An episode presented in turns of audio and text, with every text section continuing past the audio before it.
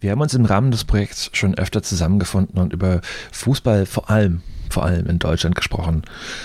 Die heutige Veranstaltung, die ihr jetzt nachhören könnt, die befasst sich mit dem Fußball international. Und dazu haben wir uns Franziska Blendin eingeladen, die ihr auch vielleicht schon kennt, denn mit ihr hatten wir auch schon eine Podiumsdiskussion letztes Jahr im Plagwitz. Jetzt war sie zu Gast in der Ausstellung im Schatten des Fünfecks in der Leipziger Innenstadt und erzählt über das Projekt Forgotten Heroines etwas. Das wird sie gleich selber vorstellen. Also ihr hört es nach. Zwei, drei Worte mag ich trotzdem noch zu ihr verlieren, denn Franziska ist über den Podcast Legende verloren nicht nur eine ja, selber wichtige Person in der Aufarbeitung des deutschen Frauenfußballs, sondern auch für uns als Projekt im Schatten des 5X immer schon eine äh, Freundin, eine Kollaborateurin gewesen. Sie ist in Frankfurt beheimatet und auch am Bornheimer Hang daheim, vor allem für den FSV. Äh, es wird auch diverse Spitzen gegen die Eintracht geben. Spoiler. Äh, das ändert aber nichts daran, dass wir trotzdem als Projekt mit ihr freundschaftlich verbunden sind. Forgotten Heroines ist ein weiteres Projekt neben Legende verloren von ihr.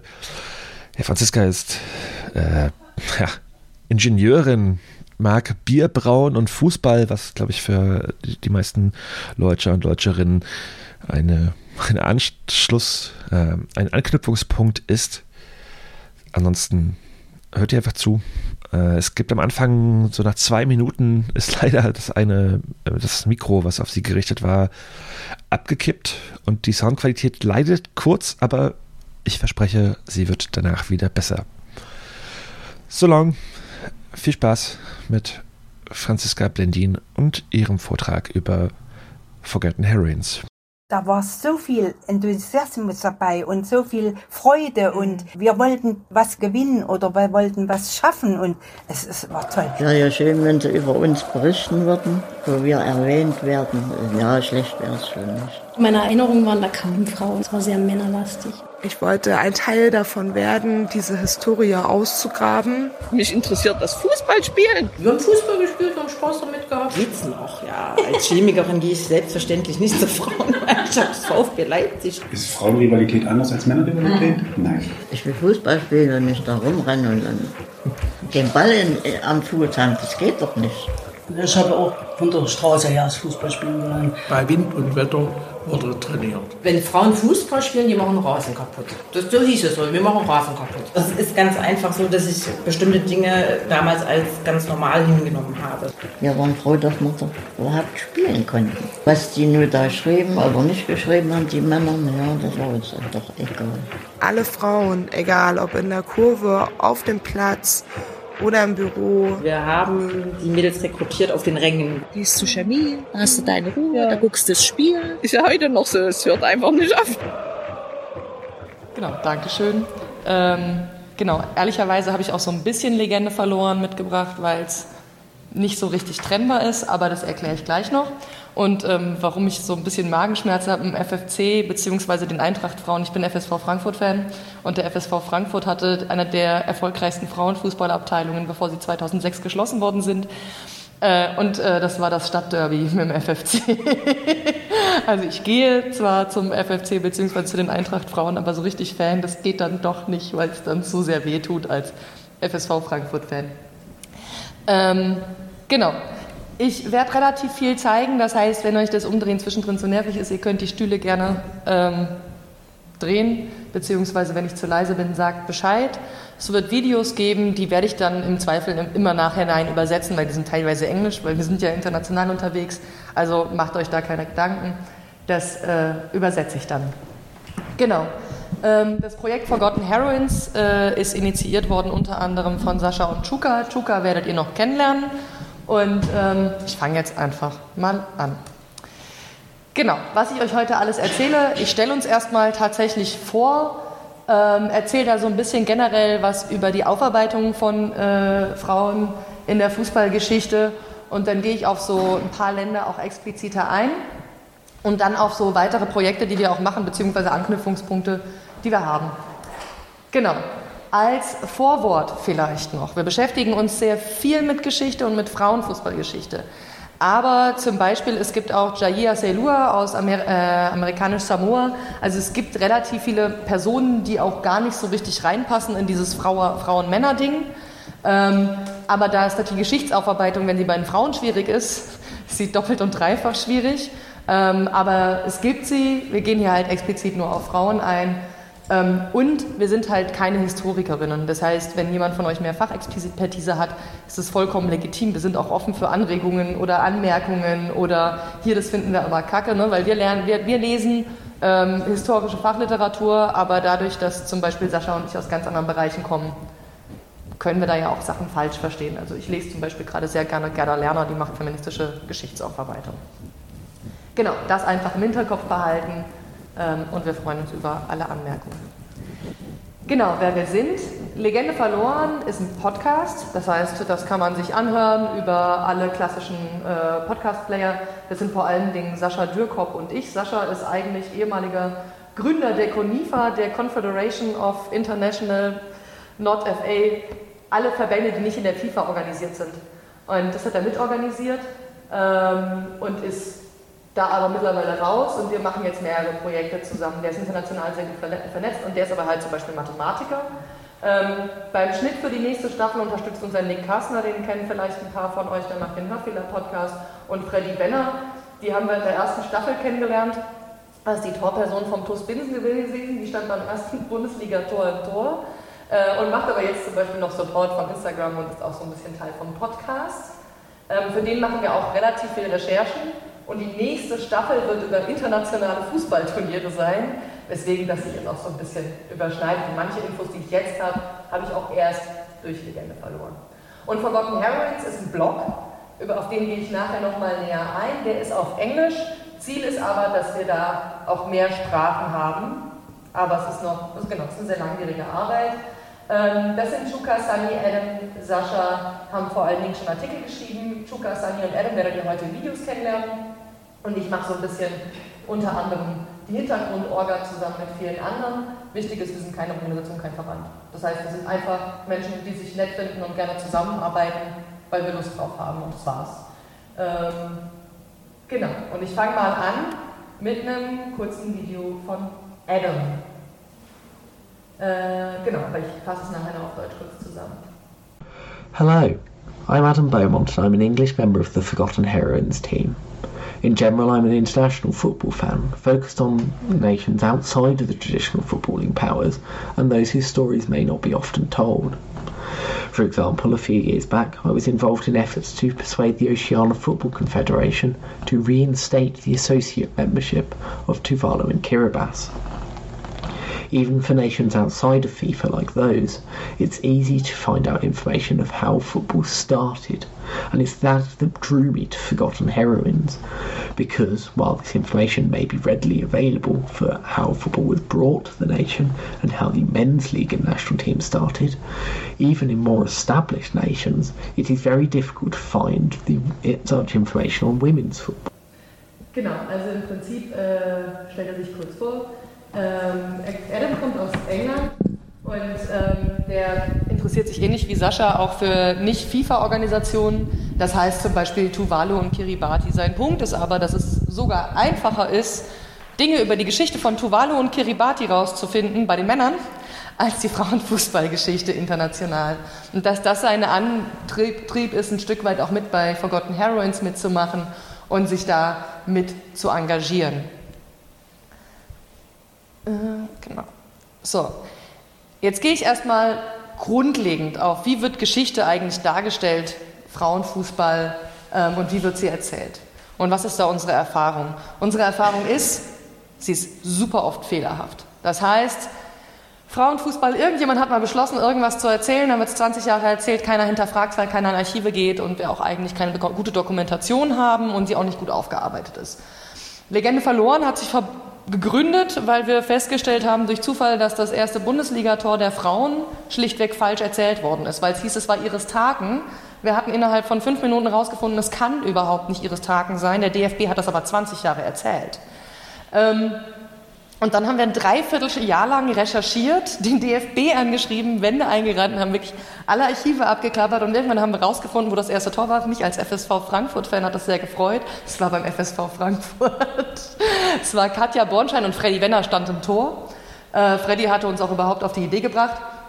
Aber daran merkt man halt, also der DFB hat im Nachhinein hat jetzt einen Archivarwechsel gehabt und der neue Archivar ist so ein bisschen mehr in, okay, ich lasse euch mal in die Archive.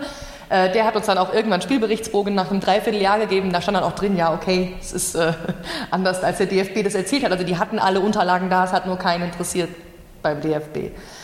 Ähm, und auch nie jemand gegengecheckt. Also das heißt, es ist so für uns ein sehr prägendes Beispiel gewesen, wo Fußballgeschichte explizit falsch erzählt worden ist. Und wenn man bei Wikipedia guckt, zum Beispiel, muss man extrem aufpassen, weil man davon ausgehen muss, es stimmt nicht.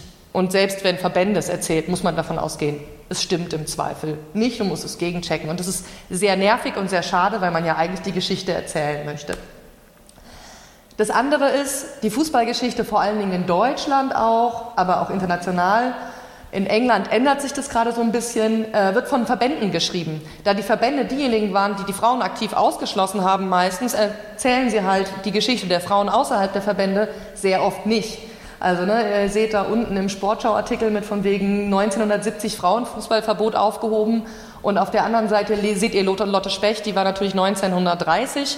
Auch das waren übrigens nicht die ersten Frauenfußballerinnen in Deutschland, auch wie es mittlerweile erzählt wird, gerne mit, dass das der erste Frauenfußball.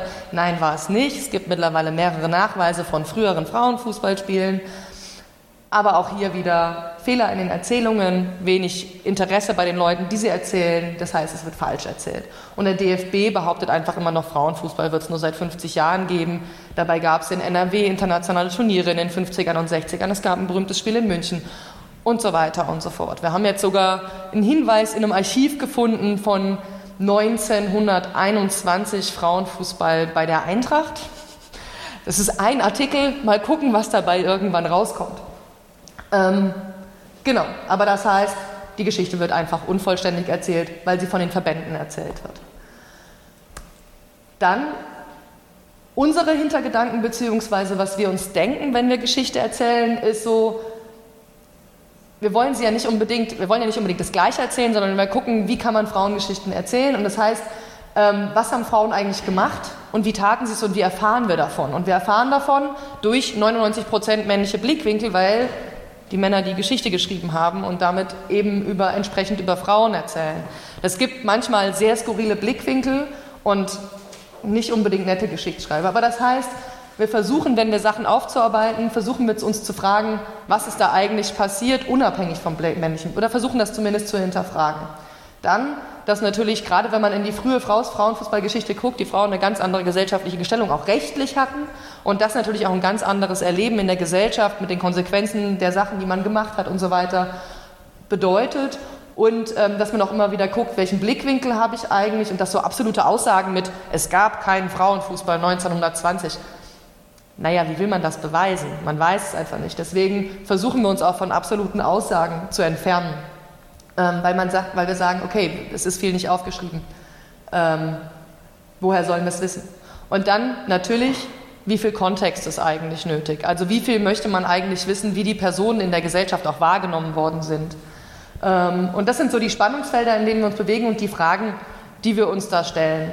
Wie wir dann da rangehen, das heißt, wir finden Expertinnen. Wir versuchen überall Leute zu finden. Ihr seht rechts so einen kleinen Ausschnitt aus meinem Bücherregal. Da ist ganz rechts ein Frauenfußball-Geschichtsbuch über die Schweiz, dann eine Bachelorarbeit über die Wahrnehmung von Frauenfußball in Deutschland.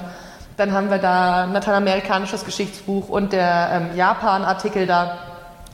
Da kriegen wir hoffentlich äh, 2024 einen Artikel von einem Professor über die Frauenfußballgeschichte von Japan. Ich freue mich da schon sehr drauf. Das dauert manchmal ein bisschen, aber wir haben diesen Menschen gefunden. Er schreibt einen Artikel für unser Projekt. Dann, wir finden Expertinnen. Wir gehen in Archive. Das heißt, alles, was ihr hier seht, ist aus Archiven. Ähm, das eine, der ganz links ist zum Beispiel, ich glaube, von 1926, das ist aus einem Online-Archiv. Die anderen drei Sachen habe ich jetzt gerade in der Deutschen Nationalbibliothek gefunden. Das heißt, ich war jetzt hier in Leipzig in der DNB, ich war in Frankfurt in der DNB. Wir haben aktiven Kontakt zu Lokalen. Also es gab zum Beispiel mal in Deutschland ein Frauenfußballspiel, wo es hieß, naja, Reutnitz und Dresden hätten das erste Frauenfußballspiel gehabt. Da konnten wir dann belegen über den Kontakt zum Stadtarchiv in Reutnitz. Hat nicht gestimmt. Aber das heißt, in Archive gehen ist auf jeden Fall ähm, immer auch eine Sache, die sich lohnt. Beim Frauenfußball sind es halt Zufallsfunde. Man muss halt einfach hingehen und Dinge lesen und hoffen, dass man über Frauenfußball stolpert. Aber so ist es halt leider. Und das gilt auch für international. Das Gute ist, Deutschland ist ja eine digitale Wüste. International sieht das anders aus. Unser jamaikanischer Artikel ist zum Beispiel 99 Prozent Archivrecherche vom digitalen Archiv des Jamaican Cleaner, die alles online haben seit den ersten Zeitungsausgaben. Das heißt, man kann natürlich sehr gut recherchieren. Wenn ich zu schnell rede, müsst ihr übrigens Bescheid sagen. genau, und Interviews. Ähm, jetzt äh, spiele ich euch mal kurz was ab aus meinem Lieblingsinterview. dass ich äh, darauf setze, dass die größte Werbung äh, durch solche ähm, ja, Berichterstattung oder solche Podcasts wie äh, dankenswerterweise von Ihnen äh, gemacht werden, äh, auch mit, mit erfolgt. Naja, also ich weiß nicht, wer von euch das Bild erkennt. Das ist Rainer Koch. Wir haben ihn in der ersten Staffel interviewt. Das Interview, das war sehr spannend, weil er parallel unfassbar sexistische Aussagen getätigt hat, aber gleichzeitig gesagt hat, es ist gut, dass er die Frauenfußballgeschichte aufarbeitet. Und da seht ihr zum Beispiel so die Ordnerstruktur der Interviews, die wir alle schon geführt haben für unsere Podcasts. Ähm, und Anja Mittag kennen ja vielleicht eine oder, eine oder andere von euch. Da geht es jetzt in der nächsten Staffel eben um die internationalen Turniere. Und da war Anja Mittag ja auch bei einigen dabei. Genau, so arbeiten wir die Geschichte auf. Fußball International, Forgotten Herons ist ein Blog. Rechts seht ihr so diese Länderübersicht. Das sind alle Artikel, die wir bisher haben. Das ist nicht so viel, aber ehrlicherweise ist eine ganze Ecke Arbeit. Ich gehe da gleich noch mal näher drauf ein. Und ja, äh, warum ich da Pinky und Brain eingefügt habe, das sind diese beiden Mäuse, die jeden Abend versuchen, die Weltherrschaft an uns zu reißen. Und äh, Forgotten Heroines hat das Ziel, die weltweite Frauenfußballgeschichte zu erzählen. Und wir fühlen uns dabei manchmal so ein bisschen wahnsinnig, aber wir machen es halt trotzdem. Jetzt habe ich den zweiten Part von Adam und dann erzähle ich euch noch was zur Entstehung von dem ganzen Blog. Forgotten Heroines helps bridge that gap in information between the detail on men's football and the lack of detail on women's football. It also tends to include sources that may be more dispersed or more difficult for the average person to find and provides better information that way. That's why, when I've written articles for Forgotten Heroines, Malta and Iceland to date, is I've tried to use local sources and provide a broad overview of how the development of football in the nation corresponded with women's football how the league came about and how popularity tended to change around that formation, and how the national team formed and what those early results were like, along with a little bit on development to what women's football is like in the current day and what it may, may be in the near future.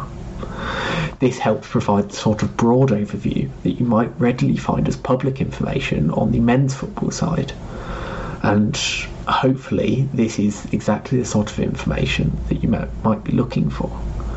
Then, if you state your sources, you also provide the springboard for those who are more interested to seek out the same local sources and maybe hear in more detail uh, about what they want to find out about. Hopefully, like me, you view this as an important thing for the women's game.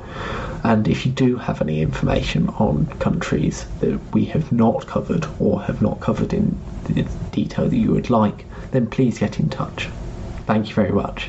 Genau, Adam erzählt, äh, dass wir als Forgotten Heroines versuchen, die Informationslücke zwischen dem Männer- und dem Frauenfußball zu schließen. Und ähm, wir versuchen, die Quellen einzubeziehen, die wir halt eben finden und die halt man normalerweise nicht unbedingt zugänglich hat. Und dass wir auf diese Art und Weise versuchen, eben gerade auch lokale Geschichte zu erzählen. Adam hat das ganz aktiv mit Malta und Island gemacht. Erzähle ich auch nachher noch ein bisschen was drüber. Und eben einen Überblick zu geben, wie äh, der Frauenfußball entstanden ist, wie die Ligen entstanden sind, wie die Popularität war und wie die Gründungen, unterschiedliche Gründungen das Ganze verändert haben, wie Nationalteams entstanden sind. Jetzt komme ich so ein bisschen mit, wie ist Forgotten Heroines entstanden? Der, der ist quasi der Grund. Sascha, mit dem ich äh, Legende verloren mache, hat wahllos im Internet nach Quellen gesucht und ist dann auf einen Aufsatz von Dr. Chuka Onvomecini gestoßen. Und der hat was über den Frauenfußball in Nigeria erzählt und das war auch schon wieder alles, was ganz anders war als das, was in den öffentlichen Medien erzählt wird und bei Wikipedia steht. Dann haben die beiden sich unterhalten und Tuka hat davon geredet, er träumt davon, irgendwann mal die afrikanische Frauenfußballgeschichte über den ganzen Kontinent aufzuschreiben. Und Sascha dann irgendwie so, ja, warum nicht die ganze Welt? Das war die Entstehung von Forgotten Heroines. Und entsprechend war Nigeria der erste Text, den wir auf dem Blog hatten. Deswegen wollte ich euch den auf jeden Fall vorstellen. Jetzt lasse ich Chuka sich selbst auch noch vorstellen. My name is Dr. Chuka Ongmechili. I'm a professor of communications at Howard University in Washington, D.C., in the United States of America. I write a lot and do research on African football. In this particular case, on uh, Nigerian women football, which began in 1939, which is the earliest date that I can find for Nigerian women football. Now, in my uh, discovery in terms of the history of Nigerian women football is that uh, these ladies uh, played football only up to about, say, in the 19 uh, the late 1950s when the British colonial government banned women football in Nigeria. But the ladies resisted it and played underground. Uh, till 1970 when they were officially recognized. This is really an enthralling history of Nigerian women football as played by Nigerian women. Thank you. Genau, Chuka ist Professor an der Harvard University in Washington, D.C. Seine Schwerpunkte sind Kommunikation und Urbanisierung, das heißt, er macht Großstadtforschung, der ist eigentlich gar kein Sportforscher. Ist aber dabei über ein Paper von, er hat 39 gesagt, aber es ist 1937 gewesen, wo jemand offensichtlich in der Zeitung nachfragt mit hier, was denn mit den Frauen, die Fußball gespielt haben. Und dann ist er neugierig geworden, hat weitergeforscht. Und ein ganz entscheidender Punkt ist, dass in Nigeria tatsächlich Frauen Fußball gespielt haben, weil es war eine englische Kolonie und in englischen Kolonien hat man halt Fußball gespielt. Und dass die Engländer 1950 ganz schockiert festgestellt haben, halt, da spielen ja Frauen. Das haben wir ja unseren Frauen in England verboten. Na, dann dürfen die das in Nigeria aber auch nicht. Und die haben dann entsprechend die Männer unter Druck gesetzt und haben gesagt, naja, wenn ihr äh, in internationalen Turnieren, ich glaube, es waren die Commonwealth-Turniere, äh, teilnehmen wollt, dann dürfen eure Frauen nicht mehr spielen. Und daraufhin gab es ein Frauenfußballverbot in Nigeria. Ähm, ich habe euch das nochmal so ein bisschen äh, aufgezeigt. Das ist 1937, ist eben dieser Leserbrief in der Zeitung, der schon so eindeutig ist im African Pilot, dass man eigentlich davon ausgehen muss, dass es häufiger Frauenfußballspiele gab. 1945 gab es dann zum Beispiel, wir müssen ja immer gucken, wo finden wir eigentlich die Nachweise, ähm, gab es zum Beispiel ein riesen Fundraising, heißt Spendensammlungsspiel zwischen den Warrior Ladies, äh, Warrior Ladies und den Onitsha Ladies. Die haben halt tatsächlich, und das war so gar nicht so ungewöhnlich, das hatte man in Deutschland auch immer mal wieder, Frauen haben halt Fußball gespielt, um Geld zu sammeln. Das war in England auch nicht ganz unüblich oder so. Und da durften dann Frauen halt sowieso auch spielen. Das war dann auch gesellschaftlich recht relativ anerkannt. So, wenn dann sonst Frauen Fußball gespielt haben, gab es irgendwie komische Presse. Aber wenn Frauen Geld gesammelt haben mit ihrem Fußball, dann war es irgendwie in Ordnung. Tatsächlich hat sich aber aus dem Spiel 1945 dann auch wieder immer noch mal Teams entwickelt, weil die halt so viel Spaß dran hatten, dass sie gesagt haben, warum nicht was Reguläres draus machen. 1950 war dann das Verbot von Großbritannien vom Frauenfußball in Nigeria wo dann äh, die Briten halt gesagt haben, nee, nee, unsere Frauen dürfen nicht spielen, Nigeria dürfen die Frauen auch nicht spielen.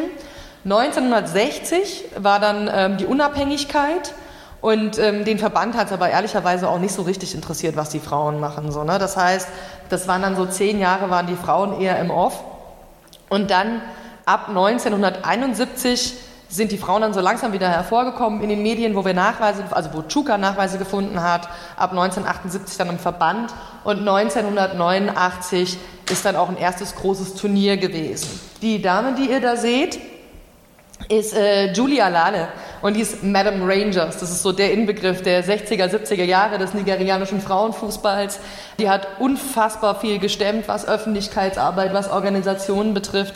Und die hat ganz stark für die äh, Frauen in Nigeria und das Fußballspiel gekämpft. Deswegen dachte ich mir, muss ich die euch zumindest mal zeigen. Ähm, ihr habt die Karte vorher bei Chuka gezeigt. Also die Texte, die wir auf dem Blog haben, sind auch mal mit Karten und mit Bildern, dass man auch weiß, man kennt sich ja nicht in allen Ländern aus, wo ist eigentlich gerade das, was wovon da erzählt wird. Wobei Nigeria tatsächlich zwischenzeitlich schon das meiste in Lagos passiert ist, was die Hauptstadt ist. Aber auch in den 60ern sind die teilweise bis zu 400 Kilometer gereist. Und das zu der Zeit in einem Land, was politisch nicht ganz unschwierig war, ist schon krass. Bei Nigeria ist natürlich ein ganz großer Punkt. Die haben im Norden eine extrem religiöse muslimische Bewegung. Das heißt, es ist einfach für Frauen noch in ganzen Ecken gefährlicher und auf Homosexualität steht die Todesstrafe. Das ist für die Fußballerinnen ein großes Problem und ist auch immer wieder ein Thema, so, ne, wo wir das in Deutschland irgendwie entspannt thematisieren können, zumindest halbwegs entspannt, ist das in Nigeria ein anderes Thema, weil es negative Konsequenzen haben könnte. Deswegen sind dann so Aspekte als Kontext auch in unseren Texten nicht mit drin. Also weil es am Ende auch immer darum geht, man will die Geschichte ja so erzählen, dass sie irgendwie auch niemanden in Gefahr bringt. Aber genau, Nigeria habe ich ausgesucht, es war unser erster Text und Chuka ist ja im Prinzip der Ideengeber des ganzen Blogs und der hat diesen Text geschrieben und ich finde ihn auch sehr, sehr schön. Eine weitere Person in unserem Team ist Sunny. Ähm, das Video ist gleich auf Deutsch, obwohl sie aus Schottland kommt. Sunny ist ähm, Journalistin mit Spezialisierung auf Curling und äh, MotoGP. Also wenn ihr irgendwie Bock auf Curling-Berichterstattung habt, das ist schon irgendwie cooler Kram. Könnt ihr mal nach Sunny gucken. Ähm, aber genau, sie liebt halt Fußball. Wir haben sie über einen internationalen Fußball-Podcast kennengelernt, haben auch eine Folge mit ihr gemacht. Genau, und äh, sie hat die Artikel über Irland und Schottland geschrieben. Hallo, mein Name ist Sandrine Wirrich, ich bin Journalistin und ich habe für Forgotten Herons Artikel zur Geschichte des Frauenfußballs in Schottland und Irland geschrieben. Was mir dabei am wichtigsten war zu zeigen, ist, dass es interessanterweise in beiden Fällen, was mein Punkt eigentlich, eigentlich wirklich nur noch unterstreicht, ist, dass, ähm, dass Frauen einige Hürden aufgestellt wurden, um Fußball zu spielen, eben inklusive formeller Verbote, ähm, es aber schlussendlich nicht viel gebracht hat, weil Frauen wollten Fußball spielen und haben das deshalb auch weiterhin getan. Im Fall von Irland war es so, dass es ein, ein allgemeineres Verbot ging, ähm, das sich gegen alle nicht gälischen Sportarten gerichtet haben, also unter anderem auch Fußball. Ähm, es war also nicht nur gegen Frauen immerhin, wenn man, wenn man das so sagen möchte, sondern wirklich gegen Fußball im Allgemeinen. Eben, das wurde unter anderem dadurch gelöst, dass eben nicht mehr draußen gespielt wurde, sondern drinnen.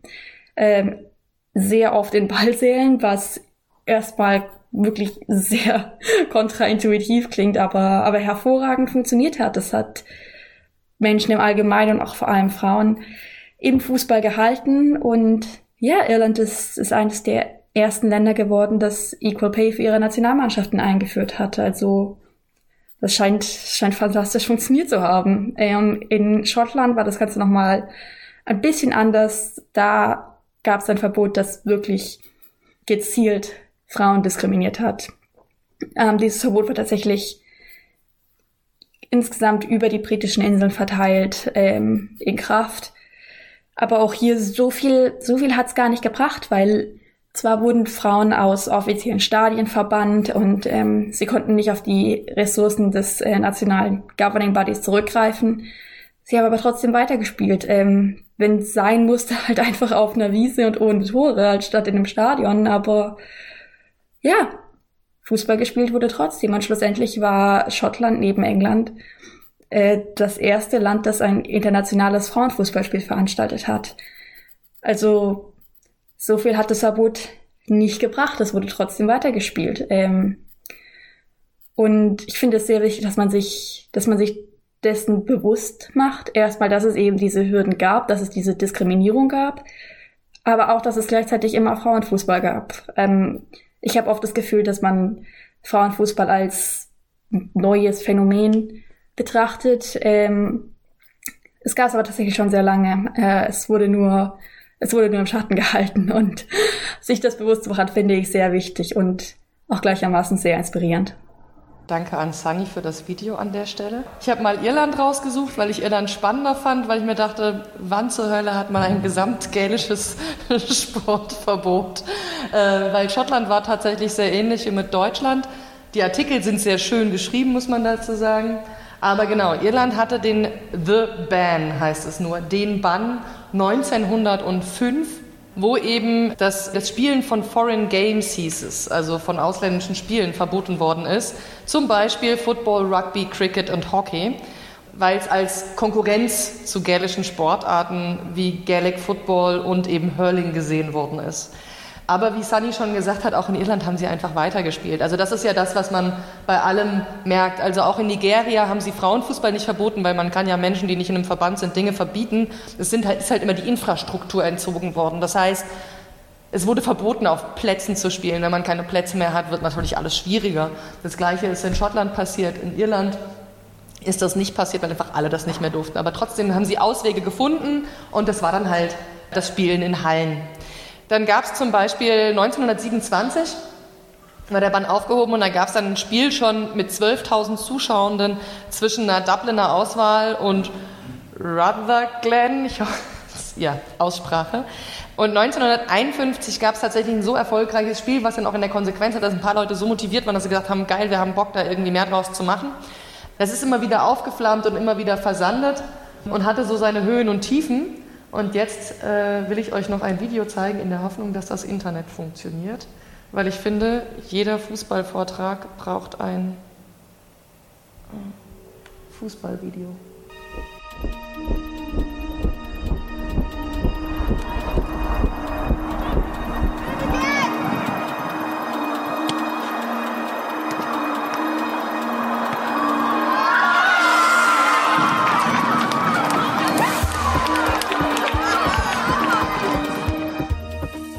Genau, ich freue mich da immer noch drüber, weil es so ein schönes Tor ist.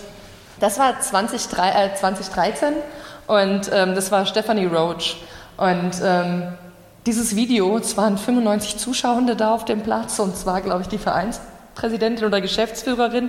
Das ist ein schönes 9-Minuten-Video. Lohnt sich mal, wenn man das 2013 und die Stephanie Roach eingibt. Dann findet man das schnell bei YouTube. Und die hat das deswegen so zittrig aufgenommen, schlechte Handykamera, keine Ahnung was. Aber ich meine, es war halt einfach ein geiles Tor, das ist im Netz gelandet. Und daraufhin hat irgendwie plötzlich der irische Frauenfußball einen unglaublich krassen Aufschwung erfahren. Äh, Stephanie Roach ist zu allen möglichen Preisverleihungen eingeladen worden, hat irgendwie gegen, jetzt muss ich nachgucken, genau, gegen Robin von Percy bei der Torauswahl irgendwie gewonnen, weil alle das Tor halt geiler fanden. Und genau, Sani hat ja schon erwähnt, die irischen Fußballerinnen haben zumindest im Nationalteam auch Equal Pay. Schön ist auch, es gibt, äh, wenn man irische Liga gucken will, es gibt den ATA oder ABA Player. Also es gibt so ein paar Ligen, kann man ja online, wenn man dazu bereit ist, seine Daten herzugeben, einfach online gucken. Irland habe ich so während Corona relativ viel zwischenzeitlich geguckt, weil es halt frei guckbar war. Ähm, das ist ganz schön. Mehr erzähle ich gar nicht dazu, weil ihr wollt die Artikel ja alle lesen. äh, aber genau, Irland hat so eine etwas andere Geschichte ähm, als viele andere Länder, die wir uns anschauen. Ist aber auch sehr spannend und auf die Gemeinsamkeiten und Unterschiede komme ich ja nachher noch. Jetzt kommen wir zum letzten Land. Ihr habt ja Adam Beaumont schon zweimal in einem Video gesehen. Adam hat die Artikel über Island und Malta geschrieben. Adam kommt nicht aus Island und aus Malta, hat aber in beiden Ländern sehr, sehr viel mit den Archiven zusammengearbeitet. Und der Malte Artikel über Malta ist in Verbindung mit dem Maltesischen Museum auch entstanden, mit dem Fußballmuseum in Malta. Ich habe mich dafür Island entschieden, weil äh, Island auch wieder eine andere Geschichte hat. Ich habe halt die Ausnahmen so genommen, weil Island hatte kein Frauenfußballverbot. 1914 ist die erste Erwähnung von Frauenfußball in Island. Da gab es ein Spiel in Issafjörður und es waren Mixteams. Also tatsächlich gab es dann wohl anfangs erstmal auch gemischte Teams. So richtig viel Nachweise findet man nicht, aber man findet welche. Und es gab auch schon ein Spielteam äh, in Wöstifir. Ja, mein ich habe versucht, mir die Aussprache aufzuschreiben. Ich scheitere, wie ihr seht. Und in Island ist das so vor sich hingeplätschert. Also es gab schon irgendwie Frauenfußball, aber irgendwie so richtig viel Aufmerksamkeit hat er nicht. So groß, also, ne, ähm, aber es hatte auch keine Verbote, es hatte keine großen Dramen. Aber die FA hat es natürlich auch nicht unterstützt. Also das heißt, die Frauen waren natürlich unabhängig organisiert und waren nicht beim isländischen großen Männerfußballverband. 1970 gab es dann aber äh, ein großes Spiel zwischen Reykjavik und Keflavik. Und das war wieder so ein Klassiker von, man hat sich lustig über die Frauen gemacht. Der Schiri hat einen Detektivhut getragen und zwar mehr so eine Pre-Game-Show mit äh, vor einem Männerspiel. Aber auf der anderen Seite hat das dann auch so viel Öffentlichkeit bekommen, dass die FA 1970 auch gesagt hat, naja, vielleicht nehmen wir die Frauen jetzt auch auf. Also in den 70ern, 60ern gab es ja schon ein bisschen mehr Frauenfußball und dann ab 1970 und diesem einen auch berühmteren Spiel mit mehr Zuschauenden gab es dann tatsächlich auch die Aufnahme in die FA, in die Fußballorganisation. Und 1971 gab es direkt eine Liga in Island. Das ist ja auch eher ungewöhnlich. Bin ich mal gespannt, was wir noch so an Ligengeschichten finden wer da so mit früh unterwegs war. Und die haben erst in der Halle gespielt und 1971 haben sie schon irgendwie tatsächlich draußen gespielt und hatten tatsächlich einen regulären Ligabetrieb mit Aufs und Abs. Und die Spielerin, die ihr da seht, ist Asta Breit Fjörö Gunlaus Dottir. Die hat mit 13 schon angefangen zu spielen, 1974, und hat 206 Tore in 181 Spielen geschossen und war 1994 auch Fußballer des Jahres. Also der wurde nicht nur an Männer übergeben, sondern ne, da gab es so einen Preis und den hat halt dann mal eine Frau bekommen. Ähm, und die ist quasi so die isländische Fußballlegende, wenn es um den Verband geht. Und für die Isländer ist ja irgendwie die äh, Nationalteamspieler auch, also ne, da, da ist das irgendwie, die stehen da drauf, wenn sie irgendwie in internationalen Turnieren teilnehmen können. Okay, ehrlicherweise wer nicht. Und 1981 gab es dann den Nationalteamstart und dann haben die Frauen sich tatsächlich auch deutlich häufiger für internationale Turniere qualifiziert als die Männer. In 2009 gibt es dann tatsächlich auch einen Film über die Qualifikation. Das heißt, wenn ihr Bock habt auf isländischen Fußball äh, in einem Doku-Film von 2009, der heißt Goalscorer, glaube ich. Wenn ich mir das richtig aufgeschrieben habe, müsst ihr mal nachgucken. Und genau, da haben sie sich qualifiziert für die Europameisterschaft. Auch heute, wenn ihr die deutsche Liga so ein bisschen verfolgt, kennt ihr ja wahrscheinlich Sven äh, Jonsdottir, die spielt in Wolfsburg und früher auch noch Sarah Björk Gunnarsdottir. Die hat jetzt auch nochmal Wellen geschlagen, weil sie schwanger war bei Olympique Lyon und dann wiederkommen wollte und da ziemlich scheiße von Olympique behandelt worden ist. Aber ja, so viel zur Geschichte von Island. Kommen wir zu den Gemeinsamkeiten und Unterschieden. Wichtig, bisherige Erkenntnisse man weiß ja nie, was noch so kommt. Wir finden immer die wildesten Sachen in irgendwelchen Archiven, es macht sehr viel Spaß.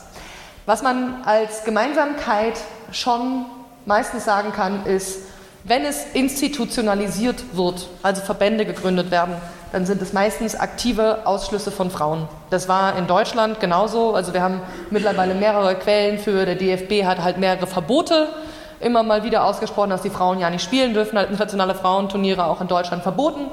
Das war 1931, gab es da mal eine Anfrage und da gab es in Deutschland einen riesen Aufschrei mit, das dürfen wir nicht zulassen, wie können die nur? Und dadurch, dass sie aus den Verbänden ausgeschlossen werden und dass das halt quasi immer Verbände waren, die für Männer gestrickt waren, sind sie damit natürlich aus den Chroniken, aus der Geschichtsschreibung, aus der Öffentlichkeit raus. Dann, was aber immer akzeptiert war, waren so Spaßspiele. Also diese Genau, haben wir in Jamaika relativ früh auch so dieses Frauen verkleiden sich oder spielen gegen Männer oder das ist für einen guten Zweck oder das ist für den Heiratsmarkt oder was auch immer. Na, dann lässt man Frauen Fußball spielen. Auf der anderen Seite kann man immer beobachten, dass die Frauen dann irgendwie denken, naja, ist ganz geil, ich will trotzdem Fußball spielen. Und dass das manchmal auch Initialzündungen waren, dass Frauen einfach gesagt haben, wir spielen jetzt weiter. Und Fußball war jetzt auch nicht unbedingt das, was äh, alle gespielt haben, gerade bei Frauen, weil, blöd gesagt, man war ja von Strukturen ausgeschlossen in ganz vielen Ebenen, meistens auch vom Geld äh, gesetzlich auch schlechter behandelt. Das heißt, die Frauen, die dann gespielt haben, waren halt oft auch eher nicht unbedingt arm, waren eher städtisch geprägt. Also es gab einen Grund, warum Chuka in Nigeria eben in der Hauptstadt dann eben über Frauenfußball gestolpert ist. Was natürlich auch noch ein Punkt ist, ist die Kolonialgeschichte. Das heißt im Zweifel, wir haben Jamaican Cleaner, das ist ein englisches Medium, da haben wir natürlich Nachweise von Kolonialfrauen, die Fußball gespielt haben. Das heißt aber nicht unbedingt, dass wir wissen, was mit den Personen waren, die nicht zur Kolonialgesellschaft gehört haben. Ähm, das sind eben die großen blinden Flecken. Aber was wir wissen, ist, dass äh, so tendenziell sagen immer alle, ne, wir haben halt gerne Fußball gespielt und das, ehrlicherweise, wenn Leute Bock haben, Sport zu machen, dann machen sie den halt und lassen sich halt auch oft nicht unbedingt von Verboten aufhalten. Deswegen glauben wir, dass wir dann noch viele spannende Geschichten ausgraben werden. Forgotten Heroines und Legende verloren, damit ich euch jetzt nicht ganz überfordere, sind Projekte, die wir machen mit einem Blog und einem Podcast. Jetzt sind das Nischenthemen Frauenfußballgeschichte, wer interessiert sich dafür? Also es sind obviously meistens nicht so viele Leute. Dann haben wir uns überlegt, okay, wie können wir das irgendwie positionieren, dass da mehr Leute sich mit auseinandersetzen? Naja, Wikipedia. Weil Leute gucken bei Wikipedia. Heißt, wir haben angefangen, alle Texte, die wir schreiben, nach und nach bei Wikipedia zu korrigieren. Wir haben den deutschen Artikel, den jamaikanischen. Und das, was ihr da oben seht, wir haben eine Art Kampagnen draus gemacht, weil man kann bei Wikipedia Kampagnen machen. Dann kann man sich da als Autorin in der Kampagne registrieren. Und dann kann man Artikel bearbeiten und sieht dann, was man bearbeitet hat und wie oft die Artikel, die man bearbeitet hat, aufgerufen worden sind. Und das ist natürlich, wenn alles andere sehr zäh ist, nervenaufreibend und manchmal nicht so einfach, so 269.000 Aufrufe von Artikeln, die wir geändert, geschrieben und korrigiert haben.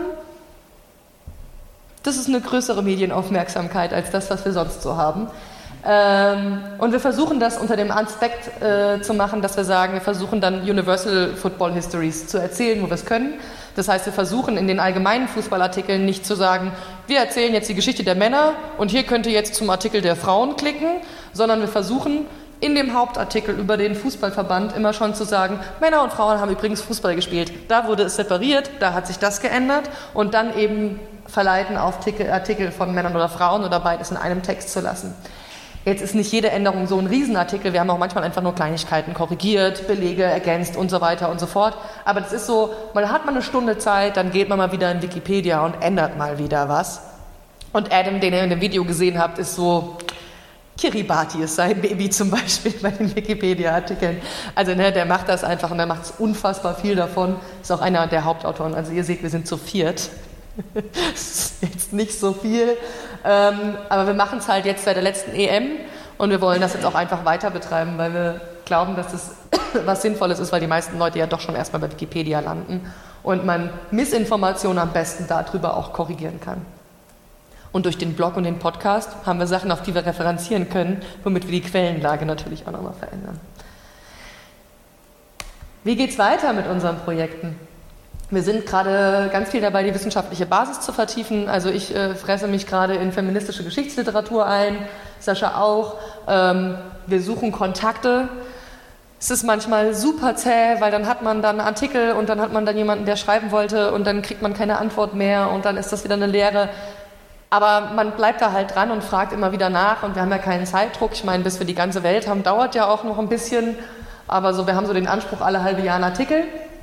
Ganz konkret in A-Arbeit sind gerade Israel. Manche von euch kennen vielleicht Duval oder Felix. Äh, die haben mir ganz viele Kontakte vermittelt. Keiner von denen wollte einen Artikel schreiben. Jetzt mache ich das mit Duval und Felix zusammen. Aber weil wir haben eigentlich immer Leute gerne aus den Ländern selbst. Das haben wir in dem Punkt, haben wir jetzt ganz viele tolle Leute, die da Ahnung von haben, aber nicht schreiben wollen. Dann sagen wir halt, okay, dann schreiben wir, aber wir arbeiten mit den Leuten zusammen und lassen uns von denen beraten, dass wir keinen Müll erzählen, weil es wäre dann irgendwie so, ich als Deutsche gehe da jetzt mal hin und erzähle israelische, das wollen wir ja nicht. Aber genau, Israel ist in Arbeit, Österreich ist in Arbeit, Frankreich ist in Arbeit. Costa Rica ist fertig, wir können nur kein Spanisch, der Autor mag uns nicht mehr, wir kriegen ihn nicht überarbeitet. Das ist gerade so was, da kommen wir nicht weiter und Japan kommt 2024. Ähm, genau, aber das ist so in Arbeit. Ich freue mich da sehr drauf. Ich hoffe, dass jetzt Österreich oder Frankreich rund um Pfingsten veröffentlicht wird. Und da werden wir dann natürlich das deutsche Original veröffentlichen plus den englischen Artikel. Genau, und jetzt äh, übergebe ich kurz das Wort an Martina Voss-Tecklenburg. Erstmal finde ich es cool, dass ihr es macht. Also von daher auch nochmal die Botschaft äh, von meiner Seite äh, toll, weil ich finde, ähm, dass der Frauenfußball das einfach verdient hat. Und die Leute haben Bock da drauf, glaube ich auch. Das hat sie ehrlicherweise zu unserem Podcast gesagt, zu der ersten Staffel. Aber ich mag es das trotzdem, dass sie das gesagt hat. Ich habe das Interview gemacht. Ähm, genau, wir freuen uns immer über Support oder Mitarbeit, sei es Orga-Themen, sei es Sprachen, weil ehrlicherweise Sascha und ich können zum Beispiel nur Englisch. Adam kann Englisch, Chuka kann Englisch, Sunny kann Englisch. Wir sind alle sehr englischsprachig unterwegs und leider in allem anderen nicht so viel. Dann genau natürlich immer Recherche von potenziellen Kontakten, wenn man über irgendwelche spannenden Paper, irgendwelche Aufsätze, wen auch immer stolpert. Wir nehmen alles, auch wenn wir am Ende keine, also ich habe dann nach Georgien Kontakte gehabt, der meldet sich nicht mehr, aber egal. Man versucht es dann halt. Ähm, und eben Wikipedia-Bearbeitung. Wenn ihr da mal Bock drauf habt, irgendwie meldet euch sehr gerne. Wir haben eine E-Mail-Adresse Schreibt uns, wir freuen uns über jede Person oder wenn ihr Leute kennt, die da Bock drauf haben, mitzumachen. Genau, das ist, äh, wir haben so ein paar soziale Medien. Oh, auch das quält uns so ein bisschen, weil wir gar nicht so richtig viel Lust drauf haben. Aber man muss es halt machen in der modernen Gesellschaft. Und ähm, genau, Legende verloren hat Instagram, Mastodon und auch Twitter. Forgotten Heroines hat bisher nur eine Homepage und läuft halt so ein bisschen mit, weil wir halt auch nicht alle so viele Kapazitäten haben. Aber ja, dann habe ich euch nicht ganz eine Stunde zugetextet. Danke fürs Zuhören. Ich hoffe, ihr konntet irgendwas Spannendes mitnehmen und ja, Ende.